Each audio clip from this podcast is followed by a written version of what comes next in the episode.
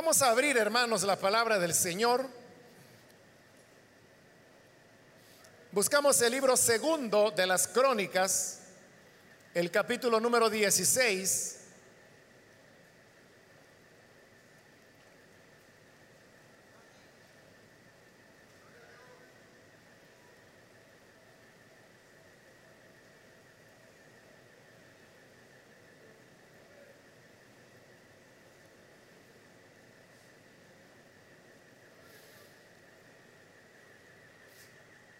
Dice la palabra de Dios, libro segundo de las crónicas, capítulo 16, versículo número 7 en adelante.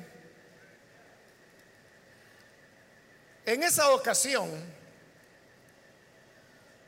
el vidente Hananí se presentó ante Asa, rey de Judá, y le dijo,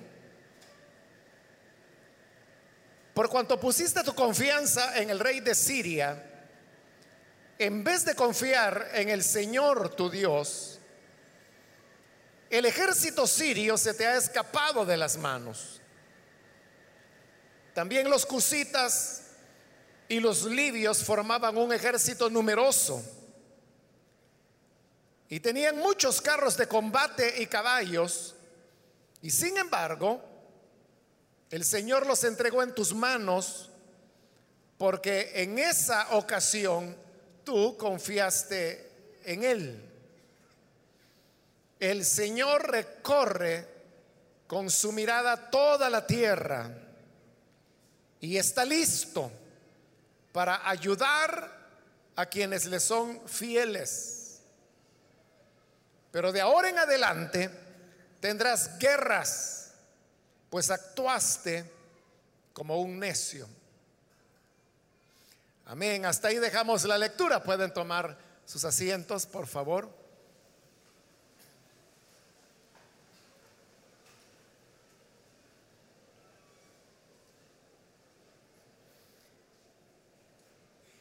Hermanos, hemos leído este pasaje de la escritura que usted puede notar que se refiere al rey Asa.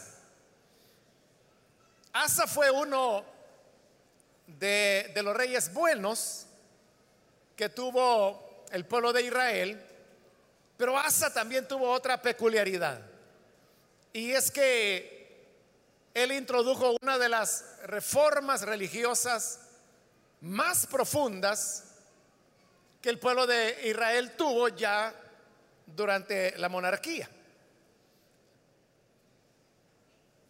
Asa comenzó a reinar muy joven y cuando tenía 10 años de haber iniciado su reinado, que había sido un reinado de fidelidad, donde él había desarraigado los ídolos, los cultos paganos, incluso los lugares altos, que era una costumbre muy arraigada en Israel, él había logrado destruirlos, aunque también la Biblia dice que aunque ya no habían los lugares altos, la gente todavía iba a donde había habido lugares altos. Y continuaba ofreciendo adoración ahí a Dios, no a los ídolos, a Dios, pero también sabemos que ese no era el orden en el cual Dios quería que se le sirviera a él, pues él había establecido un lugar único de adoración y este era en el templo. Después de esos 10 años de fidelidad, Asa tiene que enfrentar su primera crisis. Y es que hay una invasión de ejércitos que estaban formados por cusitas y por etíopes. Es decir, pueblos que vivían en el norte de África. En realidad ellos, tanto los cusitas como los etíopes, eran ejércitos mercenarios que normalmente eran contratados por los egipcios para que fueran a pelear las batallas que ellos querían hacer. Es decir, Egipto, que era un país poderoso, rico, no ni siquiera arriesgaba su propia gente para ir a la guerra, sino que prefería contratar ejércitos, como en este caso, los cusitas y los etíopes, pagarles y que ellos fueran a pelear las guerras de Egipto. La invasión llega en un momento cuando Asa ha logrado consolidarse en el reino, ha logrado ordenar la economía, centralizar el ejército y eso le da a él una fortaleza. De manera que en la época de Asa es cuando Israel llegó a tener uno de los ejércitos más numerosos de la época de la monarquía. Pues algunos pasajes antes del que acabamos de leer, se nos dice que él había logrado reunir 480 mil soldados, lo cual es una cantidad bastante fuerte. Pero cuando los cusitas y etíopes lo invaden, dice la Biblia que ellos venían en una cantidad de un millón. Era una cantidad impresionante y realmente es la cantidad más alta de ejército que se menciona en la Biblia. Es decir, que nunca Israel había afrontado una invasión como esta que venía de parte de los etíopes y de los cusitas. Obviamente, aunque casi llegaba al medio millón los soldados que Asa tenía, él no podía con menos de la mitad hacer frente a un ejército de un millón de personas como era el que le estaba invadiendo. De manera que él reconoce que no hay salida, que si va a la batalla, e, él no tiene muchas posibilidades de ganar, pero además él sabe que será una batalla sangrienta, donde habrá muchas muertes e incluso él pudiera quedarse sin ejército alguno. Ante esas dificultades, él decide mejor confiar en el Señor. Le pide la ayuda a él. Entonces Dios le habla y le dice que él no tiene que tener temor. Que vaya y que enfrente a los etíopes, a los cusitas y que él le dará la victoria. Asa confía plenamente en el Señor. Son ese tipo de decisiones que no son fáciles de tomar. Porque las posibilidades humanas nos están hablando que no hay mucha opción de éxito. Las posibilidades humanas nos están indicando que difícilmente se podrá salir adelante o que no se podrá salir adelante. Pero entonces viene Dios y dice, mira, sigue, yo estaré contigo, te voy a apoyar. Es un paso de fe que tenemos que dar. Porque, repito, humanamente no hay opciones. La única es la confianza en Dios. Eso es caminar por la fe cuando nosotros no vemos posibilidades humanas, pero creemos a la promesa que Dios ha dado y eso nos permite poder avanzar, como dice Pablo ya en el Nuevo Testamento, no por vista, sino por fe. Y es lo que el rey hace, va a la guerra y el resultado de la guerra es que Dios le concede una rotunda victoria. El ejército etíope, aunque era muy numeroso, más del doble, de lo que Asa tenía, es desparatado, entran en una situación de pánico, los desarticula, huyen, él todavía los persigue y va persiguiéndolos y matándolos de tal manera que tiene una victoria enorme. Estimulado por esta victoria, Asa se propone hacer una segunda reforma espiritual. Ya había hecho la primera. Pero entonces ahora hace la segunda.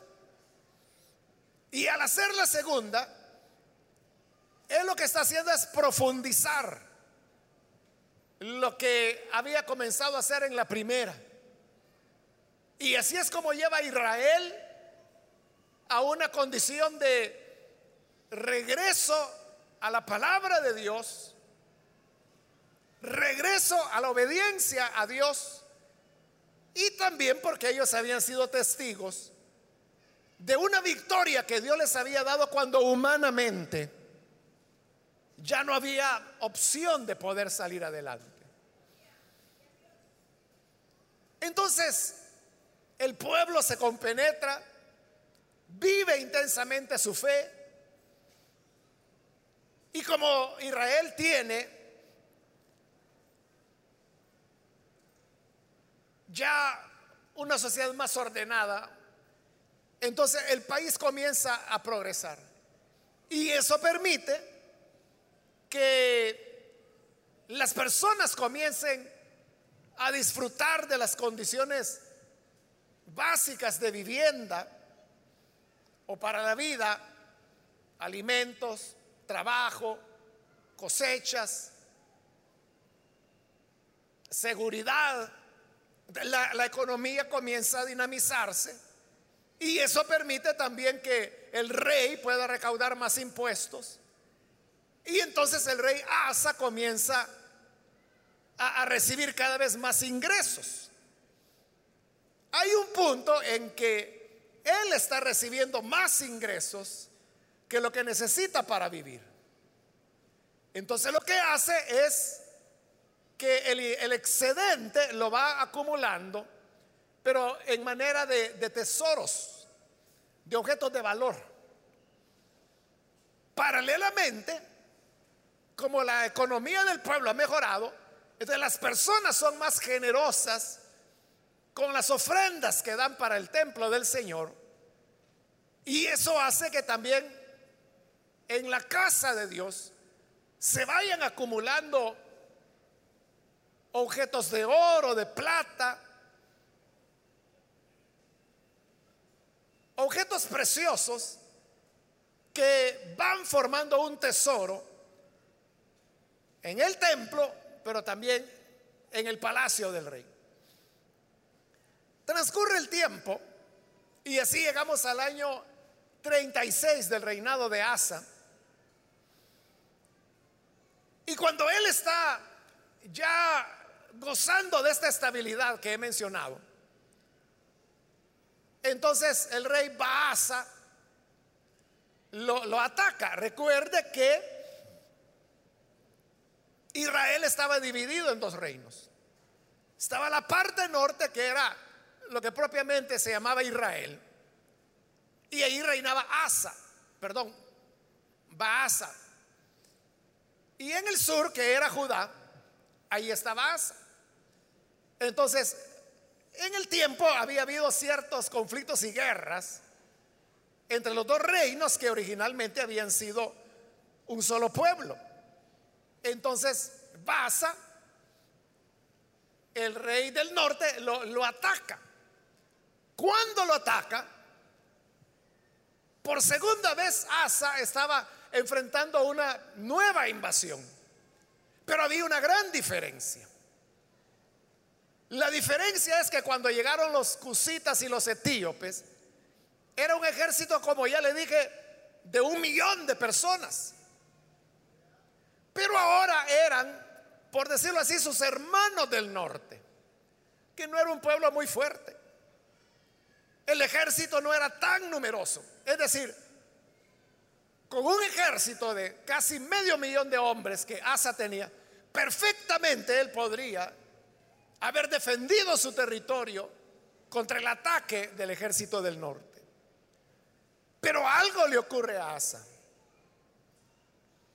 algo le ocurre. Porque le entra temor. Y él dice, ¿cómo hago para librarme? O sea, una pregunta extraña en él. Porque esa pregunta él ya se la había hecho 26 años antes, cuando fue la invasión de los etíopes. ¿Qué voy a hacer? Y la respuesta fue, confía en el Señor. Y por confiar Dios le dio la victoria. Hoy otra vez Él se está preguntando, ¿qué voy a hacer? Por eso digo, la respuesta lógica era confiar en el Señor, como si la primera vez que era mucho más difícil, el Señor lo libró, ¿cómo no lo libraría ahora? Pero le digo, algo pasó en Asa. Y él no pensó en la respuesta lógica, confiar en el Señor. Sino que él dijo, ya sé, voy a contratar al rey de Siria para que él vaya y ataque al reino del norte. Y si Siria ataca al reino del norte, entonces nos van a dejar en paz a nosotros. Esa fue la idea. Pero para que el rey de Siria aceptara ir a pelear o atacar el reino del norte, no lo iba a hacer de gratis. Entonces es cuando Asa decide tomar los tesoros del templo y los tesoros que él tiene en su palacio, es decir, lo que había acumulado gracias a la prosperidad que Dios estaba dando a la nación toma todo ese oro, todo ese material precioso y se lo envía al rey de Siria y le dice, mira, te voy a dar este dinero, pero para que tú vayas y ataques al reino del norte. El rey de Siria lo hace, ataca y cabalmente como Asa lo había pensado. Cuando Asa se da cuenta que lo están atacando, suspende la invasión al sur y regresa para defender las ciudades que le están atacando. Y así se acabó el problema. Se acabó el problema de la guerra. Pero hoy quedaba el otro problema. ¿Cuál es el otro problema? Es que Dios le envía un vidente, un profeta al rey Asa, y ahí es donde comenzábamos la lectura. Este hombre de Dios se llamaba Hananí. Llegó ante el rey Asa y le dijo, por cuanto pusiste tu confianza en el rey de Siria, en vez de confiar en el Señor tu Dios, el ejército sirio se te ha escapado de las manos. Dios le está reprochando que Asa prefirió poner su confianza en el hombre, en Siria, y no en el Señor. Y viene Dios y le recuerda, versículo 8, también los cusitas y los libios formaban un ejército numeroso. Tenían muchos carros de combate y caballos, y sin embargo, el Señor los entregó en tus manos porque en esa ocasión tú confiaste en Él. Se lo está recordando Dios. Porque parecía que Asa lo había olvidado. De hecho, hay una traducción de la Biblia que eso lo esas palabras de Hananí están eh, redactadas como pregunta. Entonces dice, ¿no te acuerdas de los etíopes que era un ejército mucho más numeroso y que los derrotaste porque en esa ocasión confiaste en mí? Eso parecía que Asa se había olvidado de la gran liberación que Dios le había dado. Es verdad, habían pasado ya 26 años. Pero la liberación había sido tan grande que eso es algo que no se olvida con facilidad. Entonces aquí hay algo importante que debemos aprender. Y es que tenemos como cristianos la responsabilidad de estar siempre vigilantes. Vigilantes, como Pablo lo dice, que debemos probarnos si estamos en la fe. Porque desviarse, salirse del camino o perder la fe es algo que puede ocurrir sin que lo advirtamos. Es como lo que los médicos llaman las enfermedades silenciosas. Y le llaman silenciosas porque no dan síntomas. La persona está enferma, pero no siente nada. Hasta que llega el momento en que la persona ya está muy, muy mal o va al médico y le ordena exámenes y le dice, oiga, pero usted está mal. No, doctor, no puede ser. Claro, mire, el examen está indicando que tiene esto, esto y esto. Y la persona dice, no, si yo no siento nada, por supuesto que no va a sentir nada. Por eso es que se le llaman enfermedades silenciosas, porque no dan síntomas. De la persona no se da cuenta que está enferma. Lo mismo puede ocurrirnos en el tema de nuestra confianza y nuestra fe en Dios. Que nosotros podemos pensar que todo está bien. Pero solamente un examen detallado es el que va a mostrar la realidad. Por eso es que a veces yo bromeo con algunos hermanos que me preguntan, ¿y cómo ha estado? Y yo le digo, bueno, pues bien les digo, mientras los exámenes de laboratorio no muestren lo contrario. O sea, porque esa es la realidad, ¿verdad? Uno puede decir, no, yo estoy bien hasta que se haga exámenes de laboratorio, que un médico lo vea, de verdad usted podrá decir si está bien o no. Entonces, el desviarse del camino del Señor, el perder la confianza, como ocurrió en el caso de Asa, es que es increíble, hermano.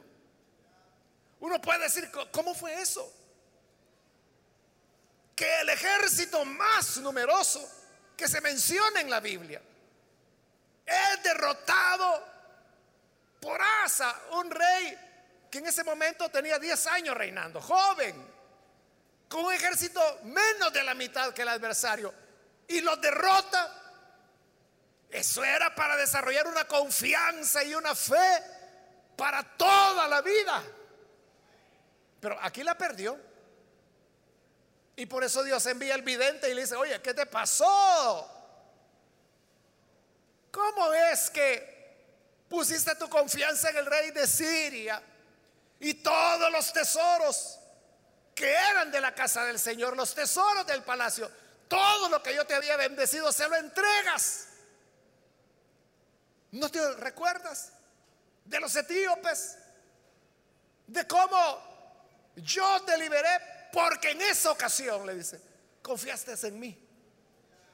Como diciendo, hoy no estás confiando en mí. ¿Será posible, hermanos, que una persona que ha tenido una confianza fuerte y amplia en el Señor, de repente la pierda? Pues claro que es posible. De eso nos está hablando la Biblia. De eso nos habla el relato. De una pérdida de la fe. ¿Por qué nosotros podemos perder la fe? El pasaje, usted ve, no da datos es bien difícil, pero uno podría suponer que todas las cosas marchaban bien en el reino, que había prosperidad, el rey estaba muy bien, estaba acumulando tesoros, y muchas veces sucede que la comodidad que las personas viven hace que se rompa la dependencia que han tenido de Dios. Y entonces llegan a pensar que por sí mismos pueden. O el mismo hecho de tener recursos. Asa tenía recursos ahora. Allá, cuando fue la primera invasión, él no podía contratar pero ni a un niño para que cargara agua. No tenía dinero. Pero hoy es enriquecido. El tener recursos le permite pensar, bueno, con este dinero yo puedo rentar un ejército extranjero. Y lo hace, lo paga. Entonces puede ser, hermanos, que nosotros desarrollamos una confianza en el Señor cuando no tenemos nada. Y precisamente porque no tenemos nada, es que la única opción que tenemos es poner nuestra confianza en Dios. El problema es cuando ya tenemos otros recursos. No, es que a mí me envían remesas. No, es que usted ha oído de fulano que hoy está trabajando con el gobierno. Él es mi tío. la confianza se va desarrollando ya no en Dios. Por eso le digo, el perder la confianza es algo muy delicado, muy sutil, que no nos damos cuenta. ¿A qué hora está ocurriendo? ¿En qué momento se está dando? Hasta que llegan los momentos de prueba, como es cuando reciben la invasión del norte y se manifiesta en la prueba que Asa ya no tenía esa confianza en el Señor.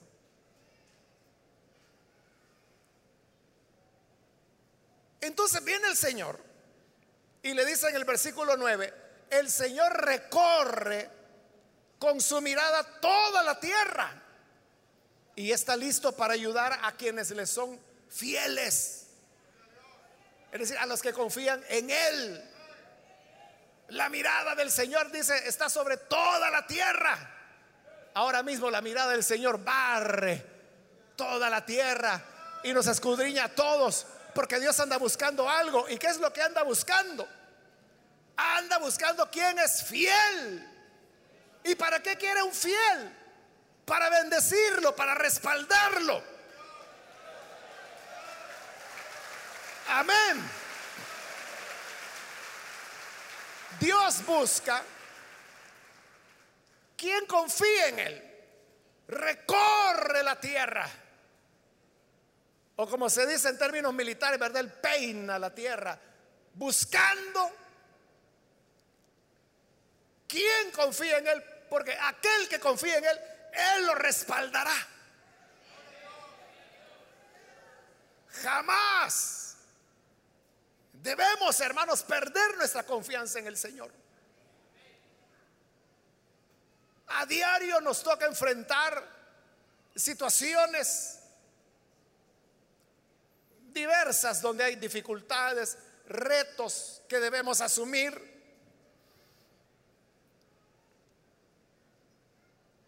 Y muchas veces nosotros decimos, bueno, de alguna manera Dios nos va a sacar adelante. Pero eso que decimos queda en un decir. Porque no hay en nosotros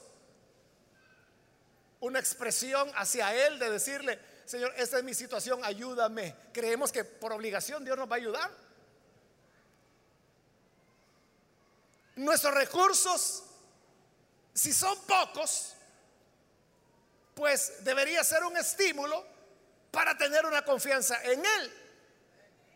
Y si nuestros recursos nos permiten cierta libertad de movimiento, igual nuestra confianza tiene que estar en el Señor y no decir, es que yo puedo pagar el mejor médico. Mira, no te preocupes que yo te puedo mandar al mejor hospital del país. En el hospital hay excelentes hospitales. En nuestro país nosotros tenemos excelentes hospitales. El problema es que la gente no lo puede pagar. Hay gente que viene del extranjero a El Salvador para que los atiendan médicos salvadoreños en hospitales salvadoreños. Porque para el extranjero sale barato aquí, pero para nosotros es carísimo. Pero que hay buenos hospitales, buenos médicos, buenos aparatos, los hay. Los aparatos van, médicos van por generaciones. En El Salvador hay aparatos de cuarta generación, que es lo más avanzado que hay en el planeta. El problema, como le digo, es que la gente no tiene acceso a eso, no lo puede pagar. Pero el que sí puede, puede decirnos, mira, no, no te preocupes, yo conozco un buen médico, sé de un buen hospital donde ahí te van a ayudar. Pero el problema es que nuestra confianza debe estar en el Señor. Por eso, aquel que se ve limitado y que no tiene acceso a estos servicios de salud, su esperanza es Dios. Por eso se aferra a Él y dice, Él será mi ayudador, Él estará conmigo, Él será quien me sane, tú eres mi esperanza. Se agarra del manto del Señor porque no tiene otra opción. Entonces cuando Hananí le dice, el Señor está molesto porque ya no confiaste en Él. Y por eso el Señor dice que te van a venir guerra, ya no vas a poder escapar. ¿Sabe qué hizo Asa? Lo metió preso. Increíble. Increíble, ¿verdad? Que el hombre que había hecho las dos reformas más profundas de obediencia a Dios en Israel, mete preso al hombre de Dios ahora porque le está diciendo la verdad. ¿Hasta dónde se puede llegar cuando hay una pérdida de la confianza en Dios? Lo mete preso. Y cuando ya está preso, como Dios le había dicho, que él ya no iba a tener paz, sí vienen los conflictos, pero también Asa se enferma. Y estando ya enfermo, padeciendo, y esa muerte, perdón, esa enfermedad es la que lo llevaría a la muerte. Dice la Biblia que estando enfermo no quiso buscar al Señor. Fíjese el capricho.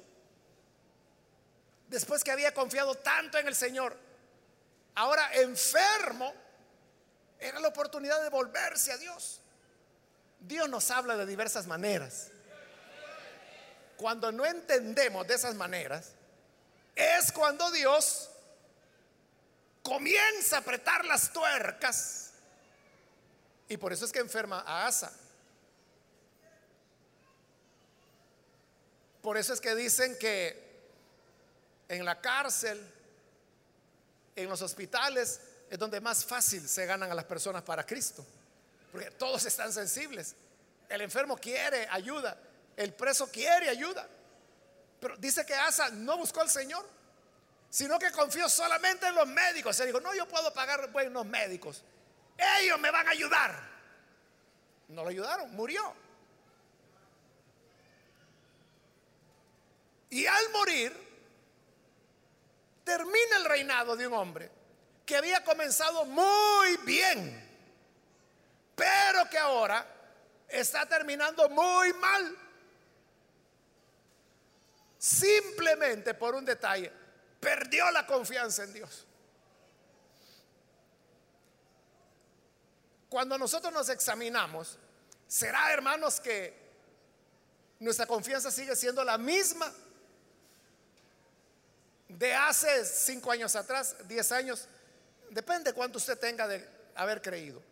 20, 30, 40 años atrás, o los que tienen más. Su confianza sigue siendo la misma. ¿O siente usted que ha ido decayendo?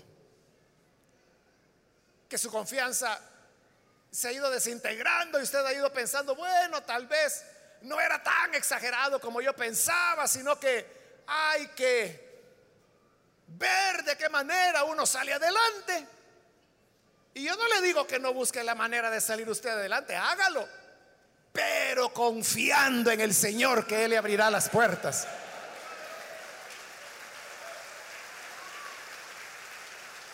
Esa es la vivencia de la confianza en Dios que debemos tener.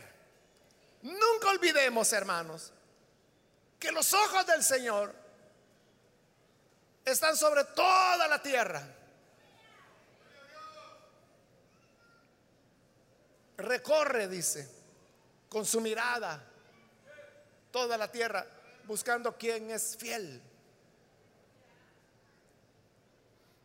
Quiera Dios encontrarnos fieles. Y aquella pregunta que Jesús hizo, ya casi al final de su ministerio, él dijo, cuando el Hijo del Hombre vuelva a la tierra, hallará fe en ella? Él solo preguntó, no dio la respuesta. Pero esa pregunta de Jesús ¿Por qué no la personalizamos y decimos al final de las cosas y cuando Él vuelva, hallará fe en mí? ¿Sigo todavía confiando en Él? ¿O la confianza en Dios la vemos como una etapa infantil de nuestra vida cristiana? Ah, sí, sí, cuando yo era recién convertido, yo creía en la sanidad divina, yo creía que el Señor me podía ayudar, yo creía que Él podía hacer milagros. Hoy como ya maduré, ya veo las cosas que no necesariamente es así. Por eso que el Señor dijo, el que no se haga como un niño, no podrá entrar en el reino de Dios. Porque si a esa confianza, a esa confianza de los primeros días, nosotros le llamamos, fue una etapa infantil. Eso es lo que Dios quiere, que seamos como niños. Que tengamos esa sencillez o ingenuidad, si usted quiere, que los niños tienen. Me recuerdo hace algunos años, platicaba con una pareja de hermanos, ellos son estadounidenses y han sido misioneros, hoy ya son mayores. Pero ellos me contaban una experiencia que tuvieron estando ellos de misioneros en África, en, Costa de Marfil, en ese país. Ellos llegaron para apoyar una iglesia y esta era una iglesia donde se oraba por los enfermos, se echaban fuera demonios, así. Ya cuando ellos tenían un buen rato de vivir allí y ayudar a esa iglesia, llega una, una mujer, una madre africana, y llevaba una niña. Y se la presenta a los misioneros y les dice, oiga, ustedes pueden orar por mi niña. Y ellos le preguntan, ¿qué tiene tu niña? Ah, es que mi niña es sorda, ella no puede oír. Ah, es sorda. Y la esposa del hermano, o sea, la misionera, era enfermera, es enfermera. Entonces ella vino y comenzó a hacerle pues exámenes así sencillos y de verdad la niña no oía. Y entonces se pusieron a platicar, ella con el esposo.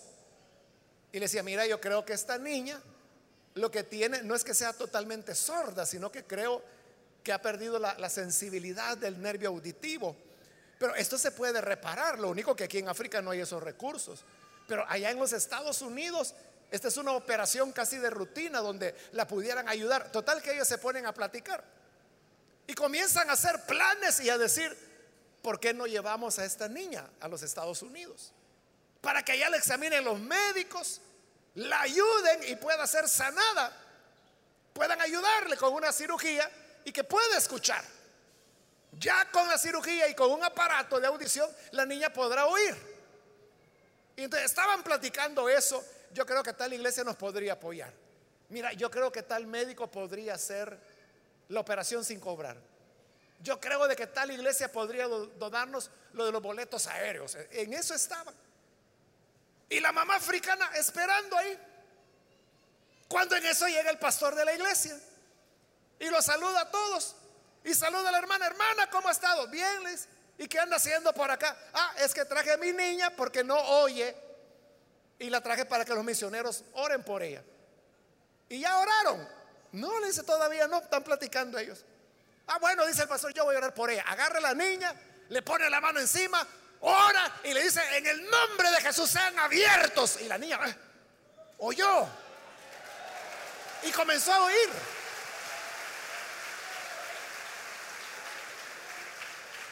Y la hermana, la misionera, como era enfermera, ella decía, no, no puede ser.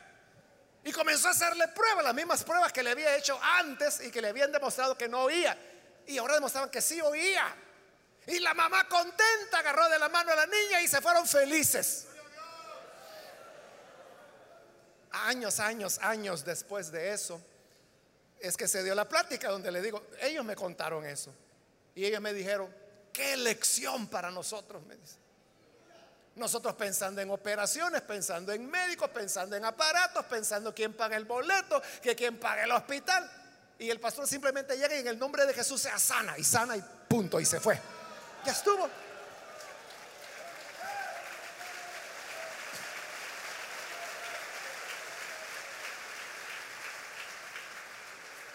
Si usted me pregunta, lo que ellos planeaban hacer era malo o era bueno.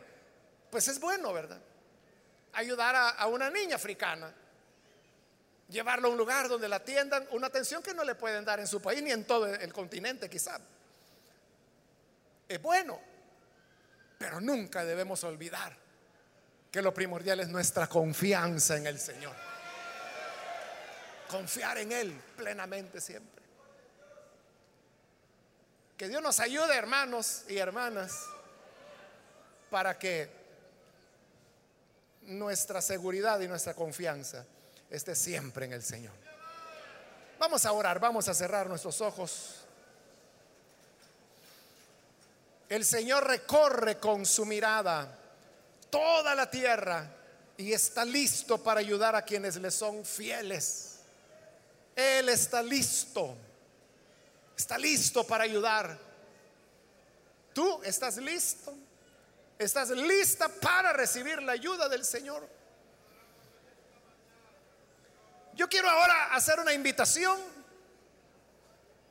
para aquellas personas que todavía no han creído en el Señor Jesús como su Salvador.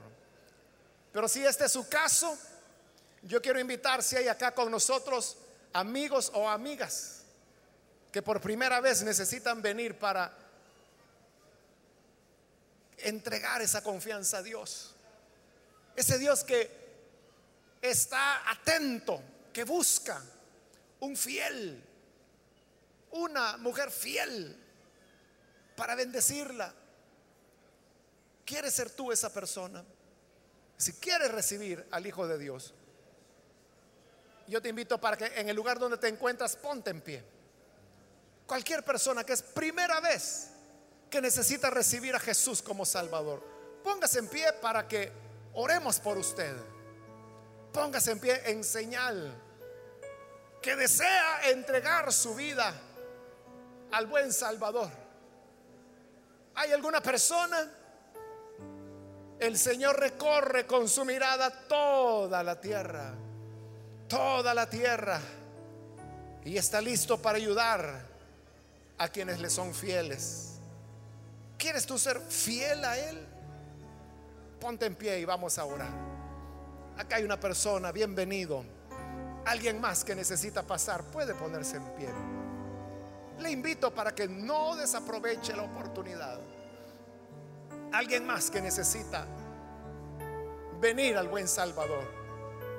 Póngase en pie y venga. Hoy es cuando la gracia del Señor le invita, le anima a venir. Gozará del favor del Señor si puede confiar en Él. ¿Hay alguna otra persona? Muy bien, aquí hay alguien más. Dios le bendiga, bienvenido. Alguien más que necesita pasar. Hoy la puerta está abierta. Y es la oportunidad para que usted se acerque. También quiero aprovechar e invitar si hay hermanos o hermanas que se han alejado del Señor, pero hoy necesitan reconciliarse. ¿Hallará fe en ti el Señor? Muy bien, aquí hay otra persona. Bienvenida. Alguien más que necesita pasar. Puede ponerse en pie. Cristo está acá con los brazos abiertos para que todo aquel que experimenta necesidad de depositar su confianza en el Señor pueda hacerlo hoy. Póngase en pie. Quiero hacer la invitación una vez más.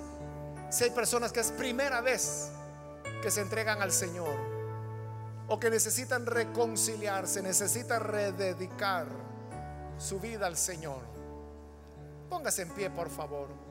Vamos a orar. Si usted está en la parte de arriba, de igual manera puede ponerse en pie. Y oraremos por usted. Alguien más. Otra persona más.